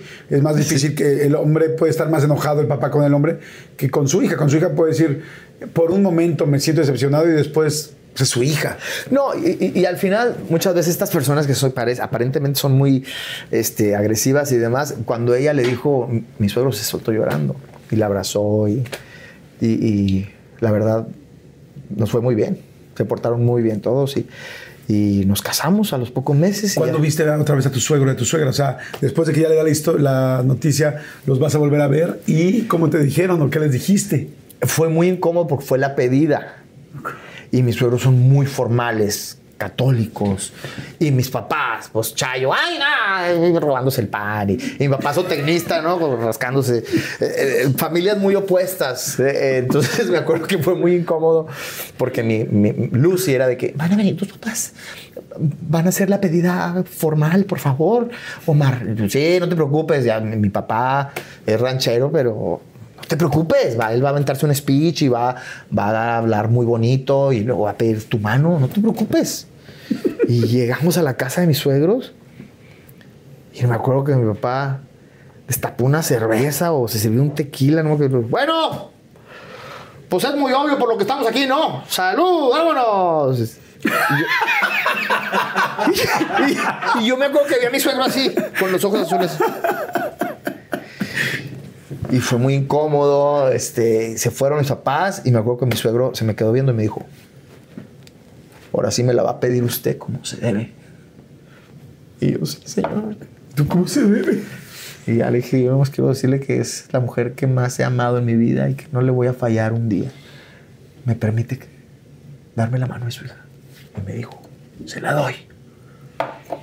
Sí, pues salvé a mi papá. porque mi papá- Y ya ahorita ya se iban bien, pero al principio sí había muchos encontrones. Fue difícil. Sí, Wow, es que además el asunto de las familias políticas es complicado cuando son distintos. sí, sí, sí. Oye, wow, pues felicidades, salud por eso, me da mucho gusto, salud por estos 20 años juntos y por los trabajos de todos los días. Como dices, una relación es de trabajar todos los días. Sí. Qué bueno que lo pudiste descubrir temprano. Hay mucha gente o habemos gente que de repente en el camino, pues quizá perdimos o no estábamos o con las personas indicadas o hicimos algo mal o hicieron algo mal. O sea, son tantos elementos, pero qué bueno que estés con la persona correcta y que además todos los días trabajen, porque puedes estar con la persona correcta, pero si no hay trabajo de ambos lados, Sí. de manera distinta, porque nadie va a ser igual que el otro. O sea, ninguna pareja va a ser igual que el otro. O sea, no puedes pedir exactamente lo mismo porque pues la otra persona no es tú. Claro. Simplemente quieres de regreso también atención, ¿no? De, diferentes, cada quien en su manera, ¿no? Yo que ya estoy borracho porque me está pasando como cuando me, me habló mi esposa. Te perdí. Ya no me vi a Jordi. Y yo estoy pensando en mi suegro. Estabas pensando en donas, ¿no? Sí, es tantito el tequila y tantito que, que hablaste mucho. Me perdí poquito. Sí, Jordi. Sí, ok. Va, estoy de acuerdo. Amén. Oye. No, pero estabas hablando de la pareja, ¿verdad? Sí, sí, sí, la pareja. sí, sí, pues. ¿Sabes qué? Estoy de acuerdo. Estoy de acuerdo. Oye, eso me pasa en, en Tonight, en, en el show, cuando hablan, se saben una respuesta bien larga y yo me quedo así. y luego, como nos- también nos hacen tomar, bueno, yo también, que no, que no me gusta, realmente a mí el tequila solo no me gusta, pero me gusta la sensación. pero soy sobrio, se me van las cabras al monte. Imagínate, Borracho, peor. Sí. Oye, qué bien te está yendo en Tonight, ¿no? Sí. Es la tercera temporada ya aquí en Estrella TV, ¿no? Hicimos, hicimos cinco capítulos especiales para la tercera temporada. Y fue Adrián Uribe, fue Margarita, la diosa de la cumbia, fue Franco Escamilla. Ah, sí, es cierto. Franco Escamilla no va a ningún lado, ¿eh? Sí, sí, sí. Por cierto, acabando esta entrevista, vean la de Franco Escamilla, que está buenísima. Este, tenemos una muy buena entrevista, pero acabando esta. Yo me la chuté toda. Ajá, ah, sí, qué bueno. Que por cierto, felicidades Jordi, qué bien lo estás haciendo. Muchas gracias, amigo. Me da un chingo de gusto, Gracias. tú y tu equipo, ver que la estés volando del, del parque. Nadie está haciendo lo que tú estás haciendo, güey. Tú llevas la entrevista a otro pedo, o sea, realmente estoy hablando como si estuviéramos en, en mi casa. Qué bueno que no me estás preguntando cosas más comprometedoras. porque Hablaría de más. Ella iba a decir otra cosa, pero... Dile, amigo, no, así está bien. Soy disperso, no pendejo. Oye, me da gusto lo de Tonight, me da gusto todo esto. Empezar, eh, cuando empezó Black and White les fue ex- extremadamente bien. Después, creo yo que después de Black and White, lo siguiente que vino muy fuerte fue Big Brother, en el Big Brother que estuvimos tú y yo. Y, y ahí fue donde dije yo que tuvimos una mala, un mal approach. Nunca tuvimos un problema, ni jamás nos hemos enojado ni peleado para nada, al contrario. Pero a mí, cuando entramos a Big Brother, yo iba pues con la intención de separarme un poco de Adal, ¿no? De ser por primera vez yo, Jordi, el conductor, ¿no? Y este. y este. Y por otro lado, sí sentía yo que pues Televisa quería apoyarte mucho. Entonces yo decía, híjole, yo no sé cuánto apoyo tiene este Omar en Big Brother. En algún momento me dijeron, no sé, tú sácame de... La primera vez que yo me saqué de onda fue porque de repente es, ya empezamos tal día, empezamos tal día, Big Brother. Y de repente es como, no, empieza tres semanas después. Y yo, ¿por qué? Y a lo mejor me dijo, no, es que Omar Chaparro se lastimó la rodilla y queremos que esté mejor Omar para, la- para empezar Big Brother. Ah, eso no me lo sabía. Y yo dije, entonces dije, es cierto. Y además porque tenías talento para poderlo hacer. Sí, sí, sí, Y- pero, pero, pero te- yo escuché que dijeron, ah, entonces Omar ganó por eso. Y ahí sí yo te puedo asegurar que, que a lo mejor sí me apoyaron, pero yo gané porque la gente votó por mí. Claro. O sea, yo sí. Y, y- y también había muchas cosas eh, por las que votaron por mí. La gente siempre está con el débil. Todos los que estaban ahí eran, eran conocidos, televisión abierta. Yo era como, como el caballo lastimado, ¿no? el, el- el- el cojo, porque entré en muletas. El de Chihuahua, el del cable. Me acuerdo que Pepillo Origel cuando nos presentaron dijo, ¿quién es este Omar? ¿Qué Omar Chaparro? Ah, Omar Chaparro. Entonces la gente estaba con el débil. Y te digo que cuando hicieron la primera votación, que hicieron unas nominaciones, que de repente yo salí con, el 70% de los votos, ahí es donde dijeron, ay, cabrón. Y, y fue un fenómeno. O sea, si, si, si realmente no hubiera sido por llamadas y, y- y- y por, porque la gente conectó conmigo, no hubiera habido 7 mil, 8 mil personas afuera del No, Ángel esperándome. No, yo lo oía. Yo oía a la gente afuera gritando Omar, Omar. O sea, Me acuerdo que fueron las elecciones del gobernador, ganó Reyes Baeza, el gobernador de Chihuahua, y, y- y al, al día siguiente había papeletas donde tachaban hacia los candidatos y ponían Omar Chaparro. ¿cómo? Sí, Porque era un fenómeno. Sí. Pero no, por, no, no tanto por mí. Digo, a lo mejor la gente conectó porque pues yo llegué ah, tratando de ser. No, y lo haces muy bien. O sea, lo hiciste muy bien porque. No, pero, pero es que como había un complot y, y, tú- y Yolanda, vamos a tirarle al chaparro. Entonces la gente veía eso y están con el débil. Me ayudaron. Quisieron chingarme y me ayudaron. Sí, sí, sí. Sí, yo también estaba en ese complot. Sí. Y Tú te juntaste con Yolanda afuera. Sí, eh, mucha gente no lo sabe, pero Yolanda y yo fuimos a, a desayunar afuera ahí al Café de la Mancha en Polanco. Sí. Y nos pusimos de acuerdo y dijimos, ok, nosotros nos vamos a votar entre nosotros, vamos a hacer un equipo y vamos contra los otros. Y ya luego cuando eran los otros, pues eran ustedes. Sí. ¿no? Pero nosotros no nos habíamos puesto de acuerdo. Sí, y nos chingaron. Pero sí, sí es cierto que Mira. habíamos hecho esa estrategia. Pero bueno, sales de ahí, sales muy bien, te va, empieza No Manches, y después de que acaba No Manches, ¿cómo te, cómo te fue? ¿Te fue bien? ¿Te fue mal? ¿Qué sigue? Sufrí una etapa de mucha depresión. No manches, se acaba en el 2006. Yo me voy para Alemania a hacer las, Al Mundial. al mundial con, con Eugenio Derbez. Y entonces ahí me entró una depresión bien dura porque, porque se acaba el programa y, y después de haber estado eh, eh, con 7 mil personas casi volteando la camioneta fuera del Ángel. ¡Oh, Mar! Y, y, y, y- y- y cómo, cómo te da el golpe la vida cuando ya no eres tan... Oye, yo estaba acá y de repente me acuerdo que hice un show en Jalapa, Veracruz, algo así. Y, y- y- y Perico y Rafa ya no estaban conmigo. Nos distanciamos porque se acabó el programa. Y entonces, ¿Pero no se pelearon? no, lo que pasa es que yo hice dos shows porque, porque Perico y Rafa decían, oye, pero vamos a seguir cobrando lo mismo. Y yo les decía, oye, güey, pero ya no tenemos no manches, no, no podemos comprar- cobrar lo mismo que cobrábamos. Y me dijeron, no, pues sí, bueno, entonces voy a hacer este show con ustedes y voy a hacer uno más barato nomás yo, ¿no? Porque tengo hijitos que mantener. Y órale. Y lamentablemente, pues ya, ya no contrataron al, al- show con Rafita y Perico y, y empecé a venderme yo. Pero ahí sentí un bajón cuando fui a Jalapa que te iba a ver un, un antro como para, no sé, 700 personas y había 50. Y yo me estaba cambiando afuera, el- donde tenían ahí las cervezas y toda una puerta y habían puesto una pinche cortina negra en la banqueta ahí cambiándome. Me acuerdo que medio oscuro. me acuerdo que salí vestido de Jairo y la gente se estaba riendo, pero yo no estaba haciendo nada gracioso. Y me di cuenta que me había puesto el short en una pierna y, y la otra pierna había quedado así. O sea, no había Sí, metido la metiste pierna. la- las dos piernas en un solo hoyo. Sí, güey, y el otro así colgando. Porque estaba oscuro donde me cambié. Y ahí dije, chingada, güey. Yo era el que ganó Big Brother, ¿qué pasó? Y luego ya eh, un bajón de. de- de- pero un rollo de, también de conciencia, como que dije, ya se acabó mi carrera. Y luego me fui a Alemania y, todos decían, vamos, ahora sí, vamos con Eugenio Derbez. Y nadie decía Omar Chaparro. Y, y entonces me, empecé a deprimir horriblemente. Dije, se acabó mi carrera aquí, ya. Y empecé a leer un libro que se llama El barco de, la ilusión, de la vida de Germán Valdés Tintán. Y terminé de leerlo y, pues me, me conmovió mucho porque vi que después de estar en la cima Tintán, al último terminó yendo a programas así muy... con, con una guitarra, con su esposa, como que tuvo un bajón y dije, es mi bajón. ¿Qué sigue después de esto? Pues también ya morir.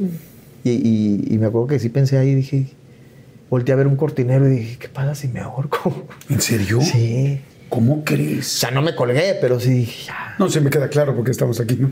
Sí, güey. Sí, no, eso sí, gracias a Dios. güey. Pero sí estaba muy ¿Cómo triste. crees? Y luego me salió un chingo de granos, de espinillas, así. Y me acuerdo que una noche me puse borracho de, de tristeza. Y te digo esa parte donde vamos con el humor de Eugenio Derbez. Y yo así, al arcón le decía.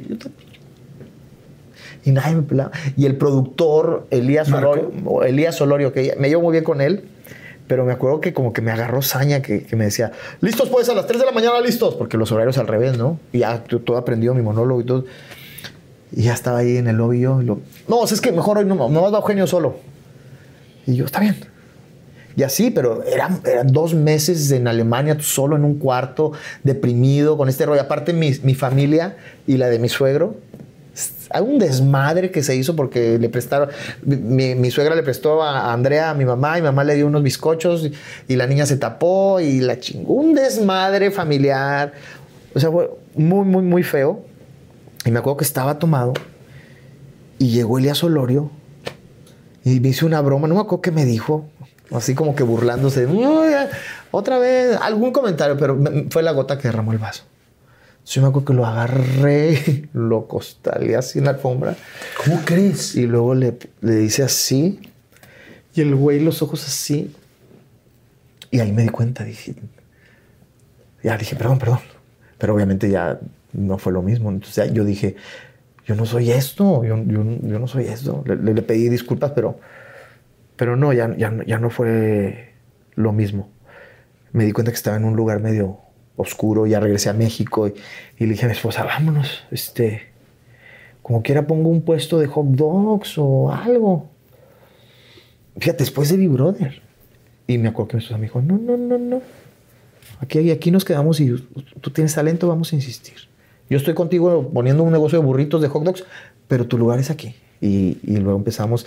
Y luego surgió un programita en Ritmozón de videos, los 10 primeros, que a lo mejor nadie se acuerda. Claro que sí. Pero ahí empecé a hacer otra vez mis personajes y con Laura G. Y, y luego eso creció a Sabadazo y, y, ya todo lo que, lo que tú sabes. Pero sí fue un momento bajo en mi, en mi carrera. Pues amigo, afortunadamente, gracias a Dios que estás muy bien, que estás aquí y que y, y además que sigues haciendo cosas, que has hecho cosas tan con tanto talento y tan exitosas. Así es que vamos a hacer rápido un refill. Este, yo creo que todos nos quedamos así con el alma así. Ah, pero es que no te dije, ese momento oscuro también había invertido todos mis ahorros en un bar en Chihuahua. El Bros Club, tú sabes de una marca de ropa que se llama Bros Club. O sea, aparte que mi familia se estaban agarrando así, estaban destrozando. Yo estaba, me acaban de cortar el programa y me sentía en depresión, tristeza. Y a- a- todos los, los pocos ahorros que me quedaban los había invertido en un bar en, en Chihuahua. Con un Y- socio. con un socio que me estaba cansan- cansándose de, de robarme. Y se había asociado con un abogado. Me dijo, es amigo mío, no hay problema. Y, y para acabarla de fregar, había perdido todos mis ahorros ahí. Para acabarla de fregar, de repente me hablan y me dicen, oye, este, este video en YouTube, por favor.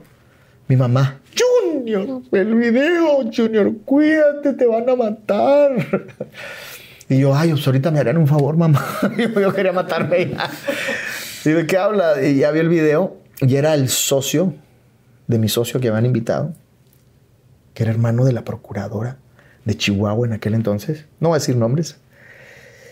Eh, y pongo el video y está mi socio sentado, video estos caseros, y como con seis militares con metralletas encapuchados. ¿Y tu nombre? Y el cuate, pues, estás. ¿Qué te dedicas? No, pues soy abogado. ¿Qué negocios tienes? Este hotel, ta, ta, ta, ta, ta, ta. ¿Y a qué grupo perteneces? Pues pertenezco al grupo tal. Un del crimen organizado, evidentemente. Al cartel de X. X. ¿Y qué negocios? No, pues soy dueño de esto, de ahí. Soy, soy socio del Bros Club junto con Omar Chaparro. ok. Y ya, y creo que hasta salió con Carmen Aristegui el video. Pero entonces mi mamá te van a matar. Porque a esta persona después de ese video ya evidentemente lo mataron y ya nunca se supo nada de él.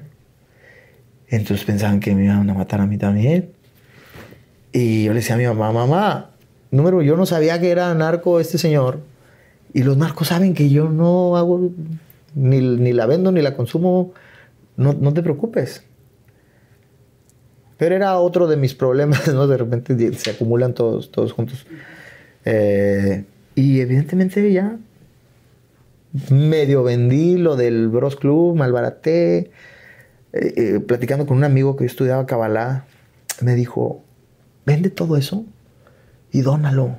Es, es una energía densa, negativa, ¿no? Ligada con la droga, el alcohol, qué bueno te puede dar. Por- me dijo, ¿cuál fue la semilla? ¿Por qué hiciste este antro? No, pues por ganar dinero. Hay algo más. ¿Por qué invertiste en un antro? No, pues quería que me reconocieran como empresario. Me dijo, se llama ego. Lo hiciste por ego. Cuando uno hace las cosas por ego, te va a traer puros problemas y dolor.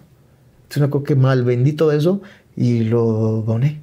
Y entonces empecé yo a, a salir adelante y me acuerdo que empecé a escribir mi conferencia antes de retomar una que se llamó Camino a la Felicidad. Y empecé a dar conferencias y me empecé a ir muy bien. Y luego empecé a escribir mi show. Y luego vino Sabadazo y todo, todo, todo. y luego- Pero sí hemos tenido momentos duros. ya te escupí todo, perdón. No, no, no, no, con esa información escúpeme lo que quieras. bueno, no lo que quieras. Señores, salud. Revil, Revil, está impactante. Qué buena plática. Gracias, gracias, amigo. Oye, esto nunca lo había dicho, Jordi. Pues agradezco mucho, amigo, que lo digas. Oye, salud. Si les está gustando, denle like. Este es el momento de darle like y de suscribirse. Suscríbanse y activen, por favor, su campana. Y regreso para la última y nos vamos. Ah, qué rico está esto. Qué increíble lo que está pasando con, con la, con el- la canción de tus locuras, de mis locuras. Que son tuyas. que son tuyas, mías, Las todo. locuras mías. Pero qué increíble, amigo. ¿Sabes qué? Te voy a decir por qué me da mucho gusto. Lo dije al principio de, de la presentación.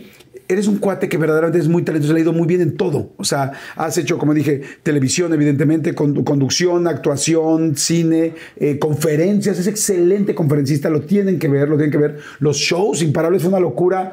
Todo lo que hiciste eh, y lo que siguen haciendo, porque seguramente van a seguir ahora que termine la pandemia. Este, los programas, por ejemplo, en Netflix, ya en plataforma digital como Nail It, como cosas que estás haciendo diferentes, distintas. La máscara. Tienes una carrera tan grande del otro lado que a veces es difícil que la de la canción pegue, porque ya la otra es gigantesca. Entonces ya la gente es como, él es conductor, él es actor. Ya de conductor actor fue un paso difícil de hacer y que lo me la hiciste. creyeran de con- Que te la creyeran. Espérame, espérame. Primero, del, del locutor de radio. Ajá. Cuando emigré a la televisión, no me la creían y me criticaban. Luego emigré al cine y, y- y- y lo mismo. Sí, de ahora, los, pues, visita- de los visitantes a Black and White, de Black and White a No Manches, de No Manches allá párate. Y luego al cine, párate, Suave Patria, este, no manches Produciendo Frida. una película. Sí, sí, sí. Entonces yo, yo por lo mismo soy consciente del paso tan grande de, de- de- de ir hacia la música. Pero, hermano, me, me fascina. Yo, yo estaba haciendo cuentas. Yo hasta tenía mi grupo musical antes de todo esto. Tenía, un- tenía un grupo que se llamaba No hay quinto malo. Ajá. Porque éramos cuatro nomás. Éramos cuatro. no, de verdad. Qué buen nombre. Y cantábamos, soy un hombre muy honrado con la guitarra y todo. Y al último rompía la guitarra en el escenario y todo ese rollo. Y, y la música siempre ha sido, es, es- es mi segunda pasión. Pero sí, amigo, bendito Dios, creo que después de, de estar insistiendo, de tres discos, de hacer tres discos, el Gorigori, Me enamoré de ti, como Caído del Cielo, que yo creo que fue el que, donde realmente la gente, digamos que me dio el beneficio de la duda de decir, ay cabrón, sí, este güey pues sí, sí me gusta cantar, realmente no, no es broma, ¿no? Entonces, ahora toda esta pandemia me puse a trabajar todo este año y medio, en, en gra- grabé como 12 temas y, y dije, si lo voy a hacer, tengo que, que- que hacerlo bien. Y, y por eso, amigo, este, hicimos una canción que grabamos, pues, de Omar Geles, un, un colombiano que es el, el, canta- el compositor de Los Caminos de la Vida, imagínate, es una canción preciosa. Y la grabamos y para sorpresa de, de todos, pues la canción ahí va y va subiendo cada vez más, la gente le encanta. Estamos subiendo los, en los charts de popularidad, en, en TikTok la gente está bailando. Amigo, y aunque no estuviera funcionando, yo voy a seguir haciendo esto porque lo amo. No Claro. puedes renunciar a una pasión. Pegue o no pegue, yo voy a seguir rebuznando. Pero qué bueno, amigo, me da mucho gusto. Como dijo Espinosa, yo no canto porque sé, canto para desahogarme. Pues te voy a decir algo, yo lo veo que lo estás haciendo muy bien, me encanta cómo estás cantando, eh, me encanta este tema en específico y además me da mucho gusto porque cuando tú eh, quieres a alguien, te da gusto que le vaya bien. Y en este caso me da tanto gusto porque sé que llevas mucho tiempo buscándolo y sí. Efectivamente, hay gente como tú que puede ser talentosa en muchísimas cosas. Y, y es sorprendente porque pues porque este, este elemento, este elemento, este elemento, este elemento, este elemento lo tiene. ¿Y sabes quién tiene generalmente esas cosas? Evidentemente hay gente en todo el mundo, pero en Hollywood, donde estamos hoy sentados, es donde hay mucha gente que tiene muchos talentos. Y por eso me da mucho gusto que estés aquí, amigo.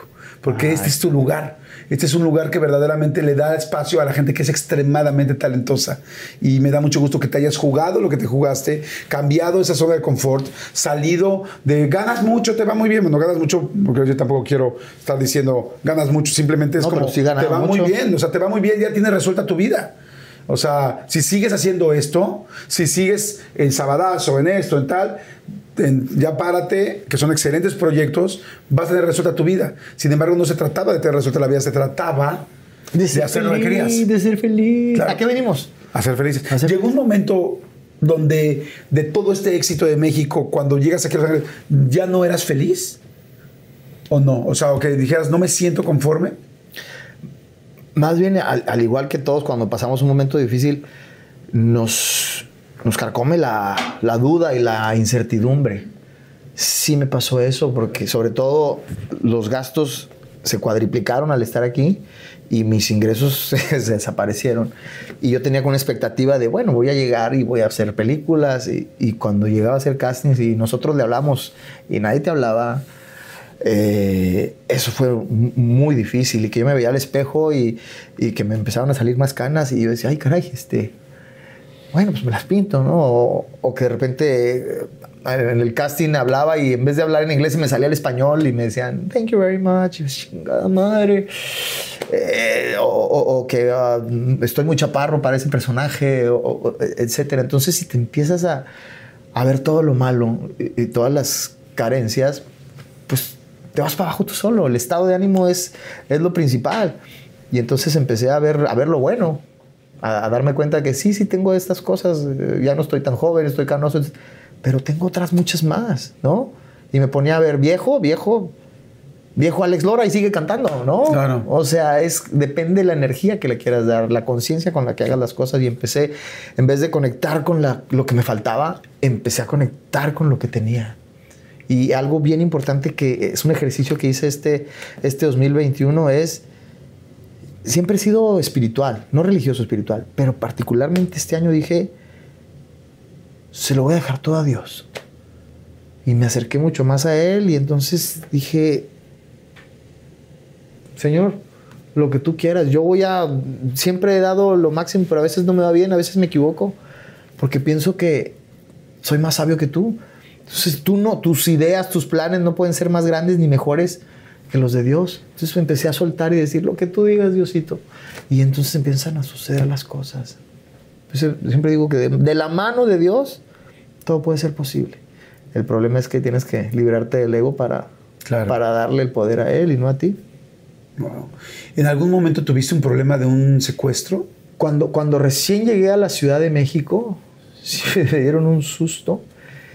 Fíjate, iba con Rafita y con otro amigo Carlos Estrada en el viaducto, como a las 2 de la mañana, andábamos de, de fiesta, por la colonia Doctores, ¿no? que es muy peligroso. Y me acuerdo que iba así manejando y un cuate en un coche se me, se- se me emparejó y vamos, y empezó a acelerar. Yo dije, este quiere, quiere unas carreritas y empecé a acelerar yo. Y luego me rebasó y se me cerró y empezó a frenar y, y- y frenar. Pero yo venía de Chihuahua. No, no, como que no concienticé que aquí eh, en la Ciudad de México había mucha delincuencia y lo que pensé, dije, este güey quiere unos putazos. Y pues la verdad, como te dije, me considero bueno para tirar trompo. Dije, pues me paro. ¿Quieres unos madrazos? Pues vas chaparro, pero soy un pinche león rasurado. Entonces me paré a pelearme. Y cuando frené, me di cuenta que atrás había otro coche. Y Rafita, "Ah, vámonos, vámonos, vámonos. Y entonces vi que abrieron la- las puertas y espejé y el cuate de acá se bajó. No recuerdo si era una, una escopeta corta o algo y el de acá con una, con una pistola. Y estaba encajonado entre dos coches. Entonces ahí dije, no son putazos. O sea, dije, ¿vienen a levantarnos o no, sé? Pero tengo otro mecanismo de defensa, que es lo... No sé, güey, me, me empezó a dar risa. Y metí, era un coche estándar, metí primera y salí patinando el coche, casi atropello al de aquí. Y ¡fum! Me salí por la lateral y yo iba riéndome, güey. Y Rafita empezó a llorar. Y yo, se ríe, se joto, cabrón. Me, me reacciono muy raro ante el peligro. Me, me da, me da risa. Sí, quizá un poco como entre nervios. ¿Cómo? Sí. Un- Sí, pero gracias a Dios no, no, no pasó a mayores, amigo. Pero sí estuvo cerca. Qué bueno. ¿Has estado en algún otro momento cerca de una cosa muy peligrosa o inclusive de la muerte? Hace rato me platicabas algo, pero algún momento muy peligroso de tu vida. De niño, mi papá me llevó a un ejido eh, allá por Chihuahua con mi mejor amigo y mi hermana. Y en estos ejidos tenían una, una pileta, o como una especie de, pila, pero una pila con tejabán y tenía una ventanita. Entonces realmente parecía una, una cabañita, como una cabañita chaparrita. Mi papá se fue a platicar con un ejidatario y mi hermana y yo y, y mi amigo nos asomamos, me asomé por la ventana y había un piso con, con burbujas. Y mi hermana me dijo, mira, métete a reventar las burbujas. Y ahí voy de obediente. Entonces pegué un brinco y que me hundo. ¡Fum! Era chapopote. En Chihuahua se le dice chapopote. Ah, como sí, que sí, avienta. igual. Y, y me empecé a hundir como un pantano, amigo. Más que afortunadamente en la ventana había una como especie de tabla ahí que estaba en la orillita y quedé colgado así y el chapopote hasta acá. No. Y entonces mi hermana empezó a gritar y a llorar como histérica y mi amigo fue corriendo a, por mi papá. Estaba lejos, porque yo me acuerdo que se me hizo eterno. Fueron a lo mejor 10 minutos, pero se me hizo eterno porque la, de, de película la tabla se estaba resbalando y el chapopote hasta acá. Recuerdo que mi papá llegó, me agarró, se cayó. En cuanto me agarró, se cayó la tabla y me jaló con tal esfuerzo que se rasgó todo el pantalón me quitó la ropa, me, me regañó, yo del susto, me gritó, me echó a la caja de la troca en calzones. Y recuerdo que iba yo todo lleno de chapopote, co- congelándome por el frío y el enojo de mi papá. Y pues fue el momento que estaba más cerca de la muerte. Y yo creo que por eso le tengo fobia a todo lo pegajoso. Ok. No tolero que alguien me toque con miel o con, con, hagas con una paleta así, me, me- me- me pone muy mal. Ese es uno de los momentos con de mayor miedo o preocupación. ¿Cuál ha sido uno de los momentos de tu vida con más vida? ¿no? Porque este fue un momento pues, muy cercano a que pasara una tragedia, pero que más feliz, más pleno te haya sentido. Ay, amigo. Te puedo decir que ahorita. Eh, este, el 2020 fue un año muy difícil para todos. Para mí fue muy complejo. Eh, eh, tuve que, que vender mi, mi casa de Los Ángeles. Y tienes una casa increíble. Una casa muy bonita, fue un proceso complicado, eh, muy difícil el 2020. El 2021 tuve, o sea, este año, tuve una de las, de las crisis más fuertes que he tenido en, en mi vida, con una depresión que me agarró muy fuerte, un conflicto muy fuerte. Y hace tres semanas que yo dije, Diosito, ayúdame porque sin ti no puedo. Y ahí es donde dije, me había olvidado de ti. No, siempre fui espiritual, pero realmente me entregué a él y dije, Dios. Y me sacó una daga que tenía envenenada aquí en el corazón. Y ahí es donde más feliz y más pleno me he sentido. Ahorita estoy así, pero porque vengo de un bache muy, de un lugar muy oscuro que, donde yo estuve y que ahorita estoy pleno, feliz, con entusiasmo, enamorado, eh, con muchos proyectos, la canción, la, música, lo que viene, en octubre viene una película. Yo creo que por eso, por eso yo siempre he dicho que el, el- el dolor y el tiempo son los maestros más, más grandes que tenemos. Y te repito, y si te agarras de la mano de Dios, todo es posible. Wow. Amigo, pues no sabes cómo lo agradecido que estoy con esta entrevista, con tu tiempo, con tu plática, con tu honestidad, con tu, tu, tu forma de abrir tu corazón, porque no es fácil abrirlo cuando somos, cuando una persona es pública como, como lo eres y, y pues al final todo el mundo somos vulnerables, todo el mundo tenemos momentos difíciles y momentos eh, fantásticos, pero no todo el mundo los comparte. Y hoy nos está viendo muchísima gente que estoy seguro que cada quien en diferentes cosas se podrá identificar contigo y decir, oye, le pasó a Omar lo mismo que a mí, o a mí me está pasando lo mismo que él, yo siento esto, yo tal, y eso es lo lindo de, o lo que yo busco con mis invitados, ¿no? Mm, Yo siempre tengo muchísimo que aprender de cada persona que se sienta conmigo y hoy he aprendido muchísimo.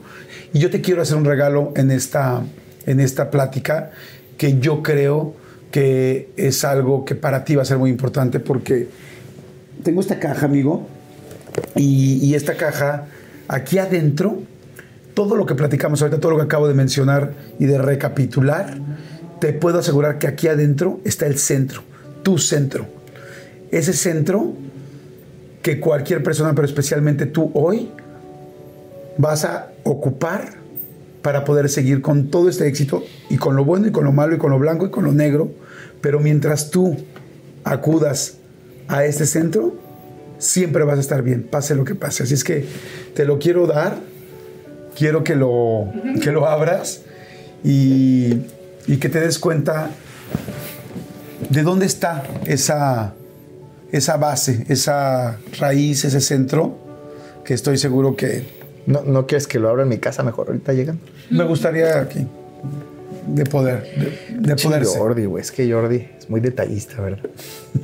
La cajita está hermosa. Muchas gracias, amigo. Es muy para ti. Es la llave de tu casa. Y esa llave abre la puerta hoy de tu casa. Pero, pero, pero, ¿cómo la sacaste? Este es. Se dice. Es hasta mi llavero, güey. Sí. ¿Quién te lo dio? Conseguimos la llave de tu casa, amigo. Y esta llave significa que ahí es donde está el centro. En esos hijos, que a veces te puedes llevar bien y a veces puede haber complicaciones. En esa esposa, que me encantó lo que te dijo. No me importa si es en un carro de hot dogs o no, yo voy a estar siempre contigo. En esos 20 años de estar juntos, en esos hijos, en esos papás, en esos suegros, en esa gente que es la que realmente va a estar contigo siempre. Conduzcas el mejor programa del mundo o no. Tengas 120 mil personas o 50 o ninguna. Seas el más divertido un día, otro día no tengas ganas de decir ningún chiste y voltees a ver una cuerda de una cortina y puedas tener un mal pensamiento. Quien te va a dar todo ese centro es la gente que realmente te ama y que está contigo, no por ser Omar Chaparro, sino por el ser humano que eres. Esta llave siempre va a ser cuando más complicado esté, o cuando más fama estés, o cuando estés recibiendo un premio de la academia, o cuando tengas a 27 mujeres de Hollywood muriendo por ti y diciendo seis mil cosas para que rompas lo que has construido en 25 o 30 años con tu mujer, la respuesta siempre va a estar en esa llave. Qué bonito, amigo. Me sorprendiste. Pero ti- tienes toda la razón, brother, porque si uno busca eh, al, principio, cuando uno inicia, busca pues, la fama, el reconocimiento, el, el- el dinero, ¿no? Las cosas materiales. Y, y cuando la vida te, te pone en un lugar oscuro, de dolor, de desafío, lo primero que piensas es, es, es en el amor, ¿no? En, en- en- tus seres queridos, en tu familia, en tus hijos y en, y en Dios. Te das cuenta lo, lo insignificante y lo frágil y lo banal que puede ser todo lo demás. Por eso, por eso la importancia de siempre, siempre estar cerca de, de Dios y defender como, como un león a tu familia y a tus amigos y a la gente que amas. Lo demás va y viene, amigo. Tienes toda la razón. Muchísimas gracias. Al contrario. Luego te voy a contar más cosas. Vamos a hacer una segunda parte. Amigo, que te siga yendo increíble. Todo lo que tienes te lo mereces y lo has trabajado. Felicidades a tu familia, antes que a todo tu equipo de producción, a todos los que has tenido. Felicito a tu familia, a tus papás, a tu mujer y a tus hijos. Muchas gracias, amigo. Porque ellos son la base y la estructura de todo esto y los cimientos de todo ese esfuerzo y el trabajo. Así es que felicidades, amigo, que te siga yendo increíble. Te adoro con todo mi corazón y te admiro muchísimo. Muchas gracias,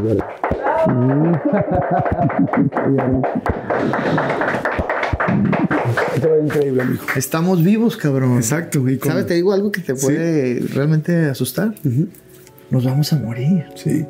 Sí, no sí, nos sí. damos cuenta. Pero te digo algo que nos va a emocionar.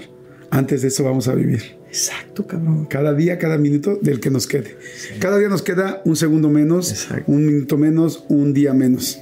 Pero mientras estemos aquí, pues vamos a disfrutar lo que Exacto. ya no hay tiempo de perder el tiempo. Qué bonito. No pierdan el tiempo, ámense, gócense, disfrútense y acérquense a Dios, por favor. Muchas gracias. Y, y no es coincidencia, todo tu éxito es porque entrevistas no con la mente, sino con el corazón, cabrón. Te lo agradezco mucho. Gracias a ti, amigo. Gracias. Gracias a todos.